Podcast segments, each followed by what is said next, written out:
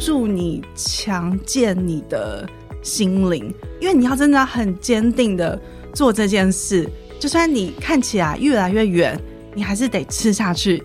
然后可能旁边的人不了解你在干什么，他会说：“你怎么越健身越胖？”哦，对，很多人会这样子讲，超多人会这样子讲。你有在练吗？对，对，你有在练吗？你确定？怎么越来越大？这样子，嗯，对，所以这些旁边可能一些些小小的阻碍，你如果心里这一关过了，就会觉得哇，我变更强壮，不管是你的身体或是你的心理。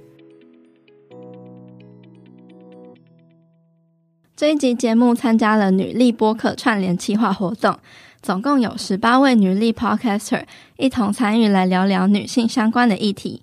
很感谢上一个节目那些学校没教的事主持人 Janet 的介绍。我会想加入支持这个串联的活动的原因呢，除了是希望我们这些这么优秀的女力 Podcaster 的节目能被更多人听见之外，也希望有更多的女性议题能被关注与讨论。而这一集的节目就是要打破一般女生对于增重的恐惧。在减肥文化盛行，整个社会对女生的体态有太多的要求的情况下，即使现在有越来越多人知道增肌的好处是远大于减脂的，但女生们还是会被很多无形的天花板跟体态的标签给限制住，害怕体重数字上升，害怕体态的改变，害怕其他人的言语等等的。所以今天女子健心室的节目呢，邀请到了常常在 IG 上分享自己增肌经验的健身女教练 Cici，来聊聊关于女生增肌的好处、正确执行的方式、过程中会经历的事、迷思破解以及一路上的心态调整，让你在决定增肌的时候能够多一点勇气跟信心，并且运用正确的观念和心态，帮助自己在增肌的路上能够更加坚定与顺利。另外呢，在上一次跟健心运动心理团队合作开办的正念饮食工作坊结束之后，收到很多人想报名参加的讯息，于是我们筹备了第二场，即将在台中举办，时间会定在十月二十四号礼拜六，一样有分上午跟下午两个场次，而早鸟优惠直到今天十月十九号就会结束喽，名额一样是有限制的，报名额满为止。有兴趣的话，可以点击节目资讯栏中的链接，或者是点击女子健心室的 IG 首页链接报名参加哦。那这集的节目就准备开始喽。好，今天女子健心室很开心可以邀请到 CC。我其实是很早之前就开始追踪 CC 的，然后看着你一路上增肌减脂的过程，大概有两三年的时间了吧，就是那个转变。看得出来是很成功的，就是那个增肌的成果很成功。然后你也都会在 IG 上非常赤裸的跟大家分享，就是那个对比照。对，我觉得没有胖啦，就是很真实，是真实的，对，是真实的分享。呃，我想做增肌的这个主题也是非常的久了，觉得太多人都在讲减肥减脂。然后你是第一次做增肌吗？我是第一个增肌来宾吗？对，真的哇，没有，就是专门讲增肌的这个话题。就是要专做增肌，就一定要很赤裸的跟大家讲体态、体重的这些议题。嗯、对，减肥风气这么盛行的状况下，大家女生啊都会害怕增肌。你怎么可能违反就是大众的那种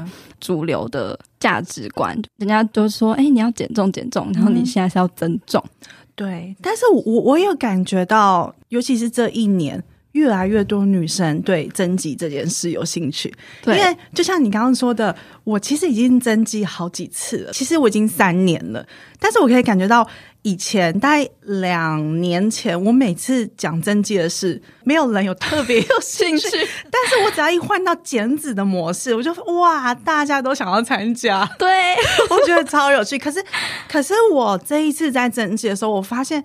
越来越多女生有在考虑做增肌这件事情，对，有不太一样，嗯，风气有起来了，嗯嗯嗯，对，真的都是靠我们平常努力的在分享 这个赤裸的过程，真的真的，听众可能还不太认识你，那可以请你简单的介绍一下你自己吗？好的，呃，我叫 Cici，呃，我是一个线上教练，以及我有一个实体的工作室。那我当教练差不多有五年的时间。现在我是没有教实体的学生，但是我现在 focus 都是在我的线上教学上面。有你自己的增肌的历程，还有带这么多学生的增肌的这个过程，你应该有非常多的心得可以分享。那可以先请你分享一下你自己的增肌的心路历程吗？好，那我们先聊，就是为什么我想做增肌。好，嗯、想做增肌有蛮多理由。第一个比较肤浅的理由，就是因为我本来身形很瘦，那后来我就还蛮欣赏，就是有一点肉肉的身材。嗯，那我就发现哦，我的饮食法跟我的训练方法是达不到我理想的身形，我才知道我一定要靠增肌，靠吃很多，我才可能有达到我理想的身形。那这个是比较。外观上面的理由，实际上面的理由就是应该是说饮食吧。就是我以前是一直在减肥，然后真的吃很少很少，所以我也很想要试试看，就是我可不可以吃比较多，然后不会变胖。嗯，大概是有像这些点会让我决定要试着增肌。从什么时候开始？应该是二零一八的冬天，因为那个时候其实。我从网络上我真的找不到什么女生的增肌，真的那个资讯非常少，所以我就想说，反正我冬天都会吃很多，那不然我就在冬天来试试看增肌这件事情。哦，嗯，那你那时候是怎么样执行的？然后你自己的体悟是什么过程？哦，我觉得第一次增肌的时候，你真的会很茫然，因为这个概念跟我们以前运动。要减肥的概念完全是减脂的概念，完全是不一样。然后你就要吃很多，然后你要一直去重训，但是吃多你也不知道我到底是不是在轨道上。第一次做的时候会很慌，对，然后你会看到自己就是身体会越来越远，越来越远。嗯，对，第一次的时候是蛮恐慌的，嗯，但是我是觉得第一次做完，然后在那一年的夏天，所以应该是二零一九的夏天吧，我开始。增肌完的第一次减脂，对，然后我就发现哇，有长一些肌肉出来，有一点点改变呢。嗯，对，所以做完第一次以后，第二次、第三次你就会有信心。嗯，所以第一次是最难的，对，最彷徨的，因为你还不太了解自己的身体，对，完全不了解。嗯，那那时候有人带吗？还是你就完全自己摸索？我跟我男朋友一起。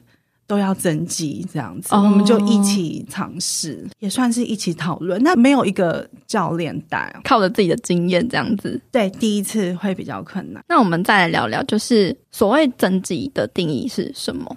嗯、呃，增肌的定义就是指你至少，虽然我们都在说热量盈余嘛，但是其实增肌你至少至少要吃到你的 TDEE 的量，你就有机会可以增肌。虽然那个速度不会比热量盈余来得快，但是你还是有机会增肌。所以就是说，你吃的多，你的身体的燃料很充分，借着规律的重训，那你就会有长肌肉的可能性会大一点点。其实用一个逻辑来看，没错啊。如果你是吃一千二、一千三百卡，你怎么可能？比如说你的背，你的背要怎么样长出来？其实不太可能嘛，因为你身体吃的燃料就是不够，所以增肌就是给身体很多很多的燃料，然后再借着规律的重训，然后去增加你的肌肉的质量。肌肉质量跟力量嘛，对，两个都会有，都会有增长。那你觉得为什么我们要增肌？为什么女生要增肌？那增肌的好处有哪一些？女生为什么要增肌？我觉得第一个，你可以吃更多啊。对，这个好，很棒，这个很单纯，可是又哎很有道理哈。对，可以吃更多，然后你可以维持就是不变胖。啊，第二个就是，其实我觉得有力量是一件很好事。嗯，你觉得呢？我觉得很棒，就是很有成就感。对，就是你在重训的时候，比如说你收缩，然后你可以感觉到你的肌肉在收缩，莫名的爽感，莫名的疗愈。现在只有健身的人才懂，健身的人才懂，健身人才懂。对对对，当然外观会改善嘛，但是实际上来说，你有力量，你精神好，然后你可以吃更多，你可以维持差不多的身形，这都是增肌的好处。然后好，心理上跟生理上，心理上哦，我觉得增肌会帮助你强健你的心灵。因为你要真的很坚定的做这件事，就算你看起来越来越远，你还是得吃下去。然后可能旁边的人不了解你在干什么，他会说：“你怎么越健身越胖？”哦，对，很多人会这样子讲，超多人会这样子讲。你有在练吗？对，对，你有在练吗？你确定？怎么越来越大？这样子，嗯，对，所以这些旁边可能一些些小小的阻碍，你如果心里这一关过了，就会觉得哇，我变更强壮，不管是你的身体或是你的心理，就是一个身心灵都会更加。强壮的，我我觉得是，嗯，其实我还蛮庆幸，就是我有选择做第一次增肌，因为就是像比如说，我现在真的吃很多，我可以吃很多，然后又不变胖，因为真的以前是好几年都不敢吃东西的人，每天都是沙拉，然后吃很少很少，可是也不是说一直都吃很少。你到某一个时间，我又会暴食，我会偷偷躲起来吃零食这样子。嗯、但我现在就是完全放开来吃，痊愈，没有那个之前那个困扰。对、嗯、对，就是不用一直在来回的，就是哎节食，然后又暴食，那过程很可怕、欸。对啊，你有这样的过程过吗？我觉得我相信每个人女生都有的，对，大部分都有，而且。有的时候，我那时候吃零食，是我也不敢让别人知道，对，就躲在家里，就是会觉得这件事情好像是一个很羞耻、很羞愧的事情。对对对对对。可是我觉得，真的是经过增肌这件事，不管是我的力量啊，或是心理，我觉得都克服以前这些问题了。你会把以前不敢做的事情就放开来做，然后发现，哎，就是也没有这么的恐怖。我是觉得现在，比如说我如果有很不能控制、很想吃零食的时候，其实我心里都是开心的。我我没有像之前那样子，我会躲起来，不敢让别人知道我在狂吃东西。现在的话，我对很多饮食啊都算蛮坦然的，就是吃了就吃了，嗯，开心就好。哦，对啊，而且其实也没有。结果没有这么糟吧？就就没有那么可怕啊。对啊，对啊。那你觉得增肌的坏处是什么？衣服要重买，衣服是真的要重买。对，那个尺尺寸会越来越大，尺寸真的会越来越大哦。所以我冬天会有一个尺寸的衣服，夏天会有另外一个尺寸的衣服。跟一些变胖，因为女生就是不喜欢变胖嘛，就就这样。但我觉得，如果说你身旁的朋友是。知道你在做什么，他们是支持你的，你很容易可以克服这一关。环境也很重要，嗯嗯嗯嗯。但是如果没有办法改变环境的话，也只能改变自己的心态。没错，没错。那你在当初就是面对所谓衣服变紧啊的过程，你有什么自我怀疑的过程吗？就是会觉得越来越肿，对，越来越肿，真的会越来越肿。这样，嗯，我一开始的时候，我也是死不想要换衣服 size。一开始真的时候就觉得怎么可能？我 S 穿不下，我就死要穿 S。对，那真的会很不舒服。后来第二次在做增肌的时候，我我就决定 OK，那我要重新再买一次尺寸的衣服。然后我买大一号，然后我就觉得好很多。那个尺寸适合我当时的身形，所以穿起来其实不难看。但是当我硬要去塞 S 的时候，那样就不 OK，就不好看了，就不好看。你就坦然面对你现在在经过这个过程，你就是会多长一些脂肪在身上，那你就去买适合你现在身形的衣服。不是我们要去迎合那个衣服，而是那个衣服要去符合我们当下的那个样子。是是，没错没错，嗯，真的。遇到一个很大的问题，就是哎，那我什么时候可以开始增肌？增肌的时间点要怎么去判断？那我要增到多少？增多久？我会建议，就是你在决定要不要增肌前，你至少要先在你的体脂是低的的时候，再决定要不要增。那会这样说，是因为我刚刚一直重复一件事，就是增肌的确是会长脂肪，就算我现在吃的再怎么干净。但是因为我就是吃热量盈余嘛，吃的比我 TDE 还多，所以一定会长一些脂肪在身上。也因此，我会建议你，我到底要不要增肌的时候，你先瘦下来，看一下体脂比较低的时候，我会建议大概是二十出头的时候，你看一下你长什么样子，说不定你一瘦下来，你会发现哦，其实我还蛮喜欢这个身形的，那你就不一定要吃到像热量盈余这件事情。规律的运动，差不多吃快到你的 TDEE 就 OK 了。嗯，在 TDEE 的附近。但难道嗯、呃、体脂高的不能先增肌吗？增肌还会再长肉啊，所以可能会你会有一点受不了这件事。如果你的状态已经是有一点点超过标准体重的话，那你又再加上去，你应该会受不了。我会建议，如果说体脂高的人，先有规律的运动，以及你的饮食，先选择比较健康的饮食。对，应该会先瘦下来，先调整那个生活的形态。那增肌减脂是不是可以同时？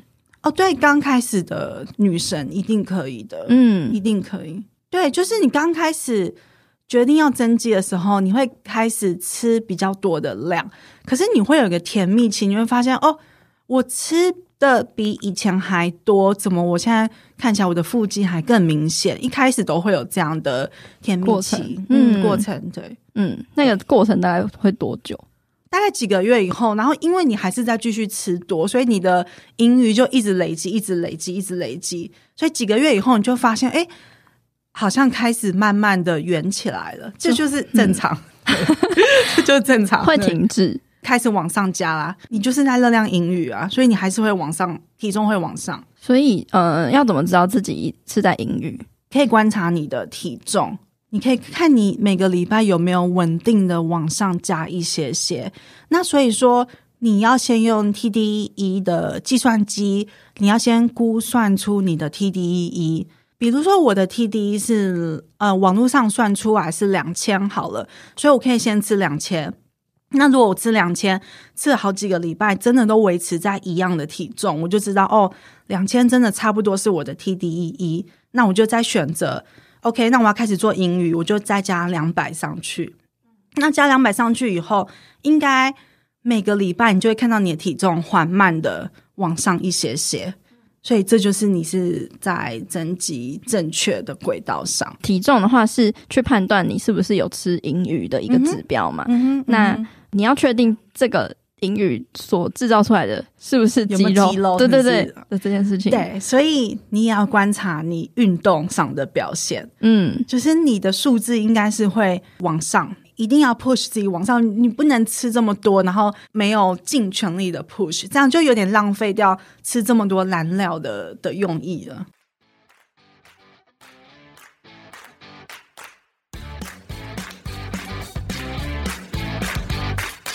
你订阅了女子健心室每周的悄悄话信件了吗？订阅之后，你将会收到每周一最新音频内容的消息。我也会在里面和你说一些悄悄话。再来，你也会不定期收到 email 专属限定的免费资源、健身健康知识，或者是一些心得分享。再来，你也可以抢先收到未来活动跟计划的最新消息，或者是优惠资讯哦。想订阅的话，欢迎你到我们的官方 IG。Girl Power Room 的首页网站中，点选订阅连结，你就能收到女子健身室的好康资讯喽。另外，你加入了我们的脸书私密社团了吗？这个社团会延续广播节目话题的讨论，也会分享与交流各种有关女生健身、健康饮食、体态目标、增加自信，还有身心灵成长的话题，让女孩们可以有一个温暖又能得到帮助的小天地，持续陪伴你成长跟前进。如果你有什么问题，都欢迎在社团里面提出。如果你也想要加入社团，一起变得更好的话，欢迎你在脸书搜寻社团的名称“女子健心室”，陪你健身也健心。期待在社团里见到你哦。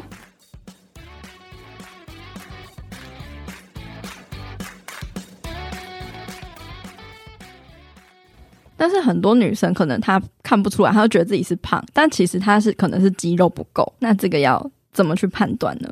可能她就是泡芙人，她肌肉量不足，那她就觉得我是要减脂啊。可是她其实并不是要减脂。如果是我的话，我应该会说服那个泡芙人朋友，我会跟他讲说增肌的好处，你可以吃很多诶、欸。嗯，比如说，因为我是教练啊，所以我可以判断出来你可能是缺乏肌肉量。我会鼓励他，你的肌肉量变多，你的线条就会出来。那有一些人可能比较胖一点，那他可能本来的状态就是不健康的，他可能觉得他要减脂，可是他同时肌肉量也是不足的。因为通常如果是你讲的那个状态，其实他可能是吃比较多的，嗯，所以他如果是吃比较多的状态，第一个先调整他的饮食的内容，至少吃一些有营养的食物，这样子，嗯、对，所以先做这一个改变以后，他应该就会比较结实一点点了。嗯，哦，先不管。要增肌还是减脂，嗯，就是先从你的健康。是，我是觉得也不是说每一个女生都一定要做增肌。我所谓增肌是指吃到热量盈余这件事情，嗯，不一定每一个人都要做这件事。但是至少，如果说你有规律的重训，你有吃健康，那你有给你身体好的营养，这些好处真的有很多。嗯，对，不管你的生理或心理都会有。明显的改善。嗯，那如果我们想要增肌的话，应该要着重的点有哪一些？例如说，要怎么去做这个目标的设定，还有计划的安排？啊、第一个，先想好你要增多久。增肌的话，我会建议你再怎么样，最少最少都是要三个月以上。不是说我这个礼拜增肌，我下个礼拜变减脂，不能这样讲。所以你要先设定时间。对，像我这次在增肌，我就设定了六个月的时间。那我说我这六个月我就是要一直吃，一直吃，所以你要先把时间设定好。第二个就是，呃，你要把你的热量设定好。热量就是我刚刚说，你可以上 TDE 计算机算出你的 TDE，然后先吃到你的 TDE，先确认你 TDE 到底在哪里，然后再往上加。第三个的话，课表上的安排。也因为我们吃比较多，所以我会很建议你可以在这个时候多多训练你的力量。那训练力量就是指你的课表可能是属于高重量、低次数的这种课表。嗯，像我们一般都是听到肌肥大，做十二下，做十五下。那你在增肌的时候，因为你吃很多，所以你可以挑战大概是五下、六下的这样子的课表，然后跟规律的运动很重要，嗯，大概。需要多少的频率？我觉得三到五次是必要的，一周三到五次，嗯，也不用说一周六天我都一定要运动，也不需要这样子，因为你的肌肉还是你还是需要修复的时间，所以至少还是需要三天。其实像我现在运动五天，然后 IG 比如说我在做问与答，我就说我运动五天，都还会有有人觉得说五天够吗？五天很累，对啊，五天很累，很多真的好累。我有时候都觉得哦，五天好累，对，所以三到五天呢，啊，我觉得真真的已经很够了。那你会很制式化的去安排自己的课表吗？一定要每周五天，还是你会有一个弹性？就三到五天啊，我至少要三天这样子。我就是五天，五怎么样都是要凑五天出来，挤硬挤也要挤。如果状况好，我就一二三四五，然后我就觉得我赚到，我可以休礼拜六跟礼拜日 这样子。我对，所以你还要排个固定的课表。如果我做四天，我就觉得我少跑一份课表。要增肌前，课表要先想好，对，依照你自己的能力能力，没错没错，对，嗯，不一定说。C C 今天说五天，那我就立刻做五天。五天真的很累啦，所以你就看你的能力所及。如果你有把握是三天，你可以安排一个三天份的全身的课表，你就照表操课这样子。那如果有的时候你体力特别好，你可能想要动四天，那一天多的就是多补进去的。三四五天的课表的内容会有什么样子的不一样的变化吗？一样，三天的话，我会建议全身。全身的课表，因为你一个礼拜只有去三天，嗯，那你一次就练全身，所以等于说，呃，你一个礼拜可以刺激到同一个部位三次。嗯，三天的话是全身，四天就是上上下下，两天下，两天上。那五天的话，女生比较喜欢。下半身，所以就会安排三天的下肢，那另外两天是做上肢，看你自己的那个目标，对，想要加强什么样子的部位，这样子。对，对，对，那饮食内容跟进食的时间呢？增肌跟减脂反而不一样，因为我们在减脂的时候，我们会一直强调你要吃很多蛋白质，你才不会掉肌肉。嗯，那增肌反而没有那么强调要吃一大堆蛋白质，因为增肌。热量盈余，盈余的东西基本上都是从碳水、碳水化合物加进去的，所以等于说你增肌的时候，差不多有你的总热量有一半都是在吃碳水。啊、如果讲详细一点的话，就是你的蛋白质可以在你的体重二到二点五这个中间，那脂肪的话大概是你的体重乘以一，那剩下就是给碳水。嗯，对，那热量的话就是你要先算出你的 TDE，然后 TDE 再往上加，嗯，所以最后一个东西就是碳水，这算起来就大概都是五十 percent 都是在碳水。如果增肌期蛋白质要吃到二乘以二点二，也算蛮多的诶、欸。我之前学到的减脂其实差不多就是吃到二点二，二到二点二这样子。其实是看人啊，因人而异。我这边讲的数字啊，不代表说你一定要吃一模一样的数字，但是它是可以给你一个开始的方向。你可以设定出你开始要吃的点，那所以或多或少。你一定要有个开始的点，你吃下去以后，你才可以感觉到你身体的状况，你才可以做微调。一定要去算那个 TDEE 吗？还是算热量跟营养素那些的吗？我会建议一定要算 TDEE，就上网去查一下你 TDEE 是多少，然后你会得到一个数字。没有算过 TDEE 的人都会觉得很惊讶，就觉得我怎么可能可以吃这么多，维持一样的体重？但是我是觉得那 TDE 计算机基本上是蛮准确的，试着吃吃看。TDE 好像有很多公式，嗯，有很多计算机，但是它大同小异，不会差太多。你可能会有一百、两百这样的差异，不会说 TDE 算出来是一千九好了，但是实际上是一千三，不会有这样的落差。嗯嗯。很多女生可能在看到数字这个东西的时候，就会很容易被限制住。例如，就是诶，她知道她自己的 TDE 是多少了，可能就会一直去 follow 那样子的 TDE。可是她 TDE 有可能是一直不断在改变跟变化的。那体重应该会有变化吧？所以也是要去看自己的体重，这样。对，还是要登记一下体重。嗯、对，就是在于面对体重这些数字，嗯，因为我觉得就是大家都会很容易被。数字给制约，我觉得数字这个东西，它是呃可以很科学化跟客观的知道说你是现在是什么样的状态，但是我们常常会投射很多的情绪在里面，例如说哦，就很像是一个分数，我一定要发。佩佩，你会吗？你现在会吗？我现在基本上不量，你不量，我不量体重了，嗯、然后我也没有去特别算我的热量是多少。嗯嗯嗯、对，我就是看我现在的状态，感觉是什么。我觉得这也完全没有错，因为我是觉得不可能会有人一年十二个月每天都在那边，除非你要比赛，那不一样。OK，我说一般的呃 lifestyle 的人很难，就是。一年十二月都在那边量体重，量体重算，每天在算东西，这这，所以这是很正常的。像我现在会这样做，也是因为我有设定一个目标，但是我也不是说一年四季都在设定目标。有的时候我也只想要 chill，就是我只想要听我的身体的声音，对的声音，然后来选择吃东西。嗯，对，就是依照你自己的目标跟状态，你想要做什么。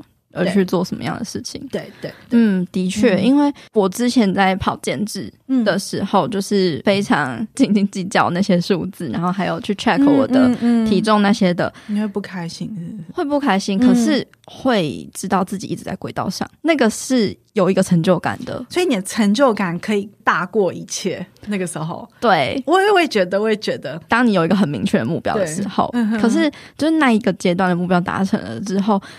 呃，有可能，如果你的心态不对的时候，嗯、就会很容易在一直陷在那个里面，嗯、就是会很容易被那些数字给影响。对，回归到我们刚刚讲的量体重、量每天卡路里，它其实都跟你的心态有关系。你要怎么看待你在量体重，跟你要怎么看待你每天在记 MyFitnessPal，你的心态很重要。嗯，我在 IG 上问大家增肌的问题，嗯、很多女生都会害怕增肌。起，然后体重上升、数字上升的这件事情，你会怎么样子去建议，嗯、或者是给予一个比较正确的心态？我也会常收到这种问题，可是我都会反问说：“啊，不是就在吃热量盈余吗？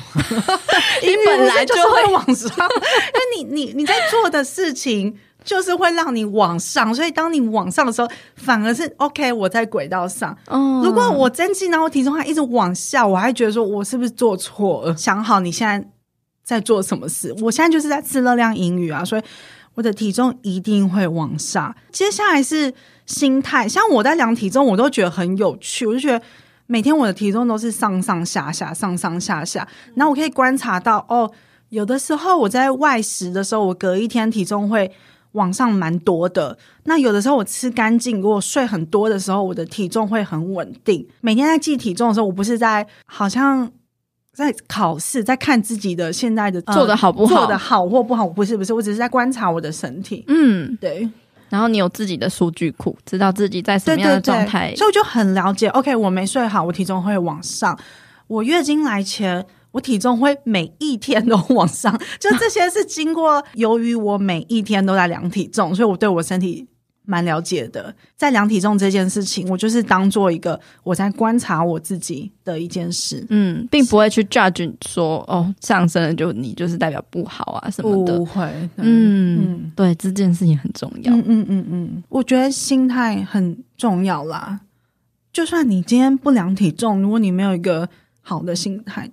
你不量也不会比较开心。哦，对，对啊，对啊，我还是觉得心态好重要。嗯，真的，嗯、那个体重只是一个形式上的东西而已。嗯嗯嗯嗯、而且你在增肌，从二零一八年到现在，你的体重应该已经增加很多了吧？很多哎、欸！我那天我在看 MyFitnessPal，然后二零一五年，我看我第一次登录的时候是在二零一五年，我那时候是四十九公斤哇。然后我今天早上量的时候，我是。五十六点八，每一年都在稳定成长中。嗯，但我有些学生，他们真的很在意体重，他们会觉得要瘦到某个点。可是如果说你的体态是好看的，你为什么要强迫自己再减三公斤？这就是一个社会的框架。对，真的，因为我那天还为了这件事打给我的一个线上学生，跟他聊很久，因为他很坚持让他减到某一个数字。对，但我就说，可是我的 MyFitnessPal 从二零一五年到现在已经多了七公斤了，可是我我没有觉得我的体态是退步的，啊，嗯，是不断的进步。我讲这个例子，所以就是说，请大家不要被数字框住。如果你现在的体态是好看，你为什么要再减两公斤？那你可能就掉肌肉。对，对，啊，因为我觉得是大家会对于那个数字好像会眷恋。就是会觉得他在那一个状态是是最好的，嗯、他会一直不断的回顾说啊，我那个时候的状态是最好的，所以我要减到那个数字。可是我们就是一直不断的在成长跟变动的，嗯、可能通常那个数字好像都是高中，对不对？我听到都是我高中，我高中那时候还没有发育完全，对。我觉得也是因为很多可能妈妈辈的吧，还会说什么现在还保有可能十八岁的那种体重啊，对对，对，然后就会引以为傲。嗯嗯，这个是一个从小被灌输到他的一种价值观，该是打破这个想法的时候了。时候了。嗯嗯，对啊，真的。要相信自己会越来越好。如果你是在做正确的事情的话，我也蛮有那个感受的啦。照镜子啊，心态啊，应该。感觉都会不一样。啊，很不容易耶，嗯、就是在 要丢掉那些标签跟框架的时候。不会啊，如果你的朋友、你的呃生活圈都是跟你做一样事情的人，那其实是蛮幸福的一件事，就是大家都一起在努力。嗯。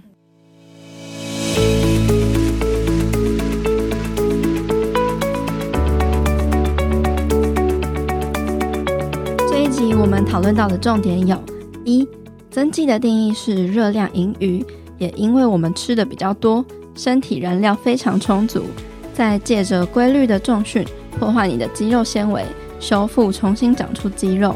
第二，女生增肌的好处，在生理上来说，增肌可以提升你的基础代谢，你会有比较多的 TDEE，也就是每日总消耗的能量。你可能听过增肌可以培养易瘦体质。就是因为你的 TDE 提高了，代表可以吃更多的食物。像 CC 从以前每天吃一千二到现在每天吃两千七百大卡，就是一个很好的例子。另外，增肌在生理上的好处，其实还有能够保护关节啊，避免骨质疏松，保护身体不容易受伤，延缓衰老，调节血糖的控制，避免肌肤松弛等等的。其实真的有很多健康上的好处。那从外观上来说，现在很多人开始欣赏有线条的身形，不一定要瘦得跟 model 一样才算是好看的。你可以借由增肌来达到你目标中的体态样貌。那在心理层面来说呢？因为在增肌的时候，你可能会遇到周围的人评论你的身材。如果你能够坚定自己正在做对的事情，那你的心理素质就会变得更强。而且增肌在 push 自己的时候，你会很有成就感跟自信，那种由内而外觉得强壮的感觉是非常棒的。那增肌的缺点呢，就是在第一次增肌的时候，你可能会觉得很煎熬，因为很有可能你感觉不到任何的增肌，只感觉到增胖。因为增肌在热量盈余的状况下，一定会长脂肪。这个时候，你不要一直去 focus 在肚子变大，你可以去看自己的运动表现是否变得更好，臀型啊是否变得更圆更翘等等的优点。还有，请记得要穿适合你目前的状态，让你能够感觉到舒适的衣服。那些衣服的 size 并不能够代表你的价值，并不是越小号就代表你越好。在执行增肌之前呢，你要先给自己一些心理建设，因为你的目标是热量盈余，增肌的体重会上升，代表你在做对的事情。平均一周大概增加零点二公斤是比较适当的速度。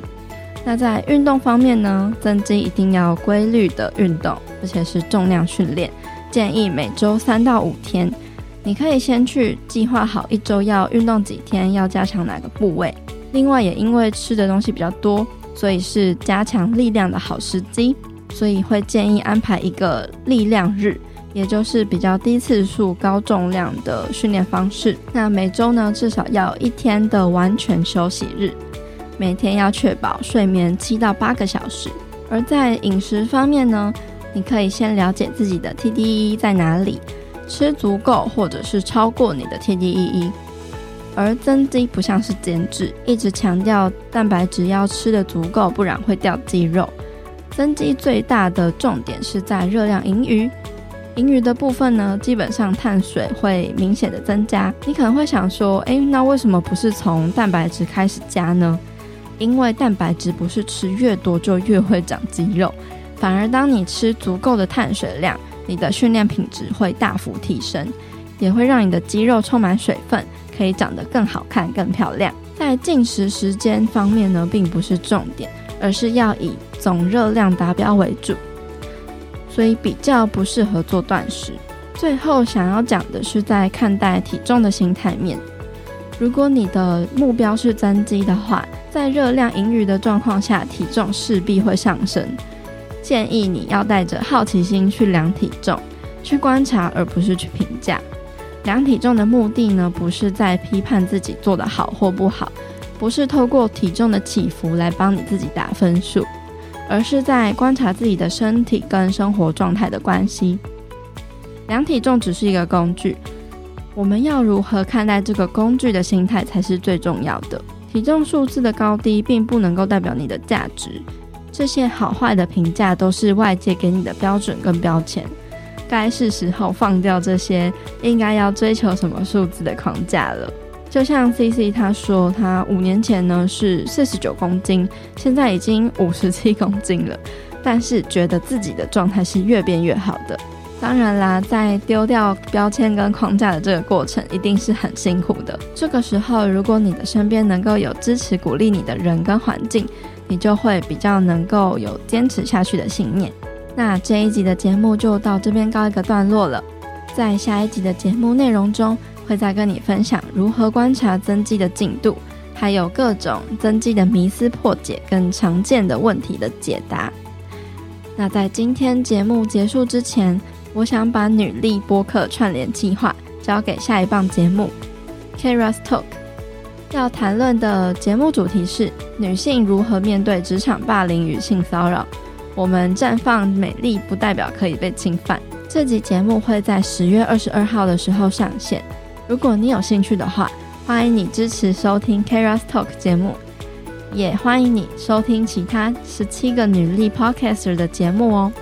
如果你喜欢女子健心室的节目内容的话，欢迎你在各个收听的平台中按下订阅，或者是在 Apple Podcast 上帮我留下五星评分，并且把这个节目推荐给身边你觉得有需要的亲朋好友们。你也可以截图分享节目的内容到 IG 上，tag 标记我或者是女子健心室的 IG，让我知道这个节目对你有什么启发跟帮助，也让我能更认识你。最后，我希望你永远都要记得。你往前踏出的每一小步都是累积，都是进步，所以为自己走过的路喝彩吧！女子健行室，我们下次见喽，拜拜。